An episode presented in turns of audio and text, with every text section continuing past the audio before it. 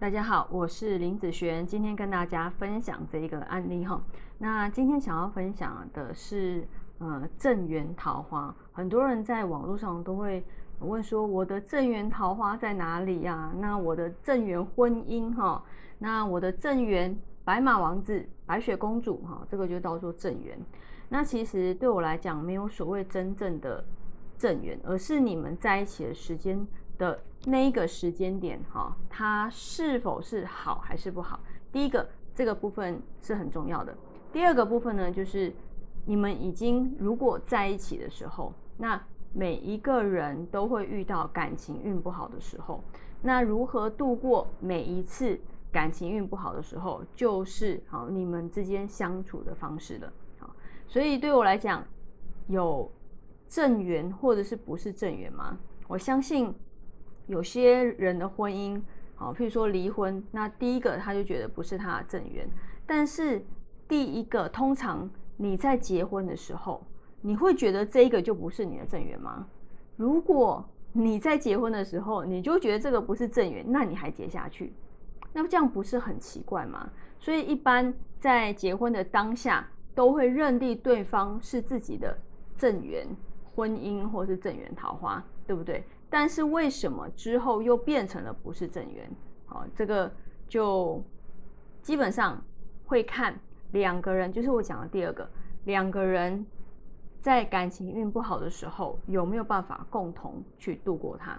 好，那在八字的本质上面，其实有时候运势好或是不好，也是可以看得出一二哦。那像这个八字，他在网络上问说他。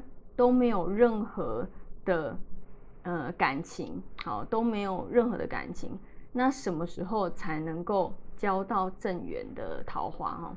那我们来看这个八字，它是一个女命，好年月日时，她是一个庚金日主的人。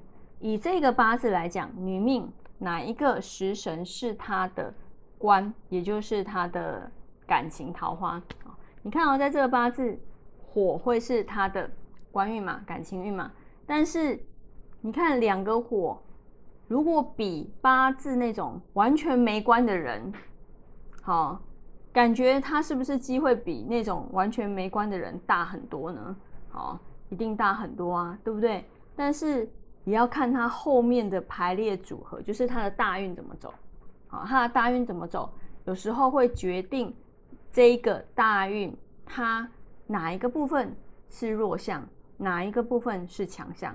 好，那在这一个大运，我们来看哦，以天干的部分，哈，带带己，天干的部分就是一个土生金生水，一连相生的一个状况。好，那地支的部分呢？地支有一个啊寅亥合，对不对？然后火克金的部分，所以啊。你看，在这一个大运里面，他的感情对他来讲是属于日主受克哎，有感情他反而压力更大，或者是说有了这段感情，他反而什么事情都不能做，好，就是到处到处都被受牵制，好，对方管管得很紧啦，好，不管去哪里干嘛都要报备啦，就这个感情让他备受压力哦。所以他会觉得他的感情运好吗？基本上也不会哈。那除了这个之外呢，我们还可以再用另外一种方式来去嗯看说这一个大运里面他的感情运的状况。好，那这个大运是第一个看法是这样子嘛，对不对？好，那第二个看法呢？第二个看法是说，我们可以带入他的官运来看看说这一个大运。它的官运的状况是如何？好，那以天干的部分，火嘛，丙火、丁火，地支呢，午火、巳火。好，如果带丙火来讲，好，有一个丙辛合用不进去；丁的话，有一个丁壬合。好，带午火的话，哦，会怎样？火克金，是不是日主受克更严重呢？那带巳火的话，有一个巳申合。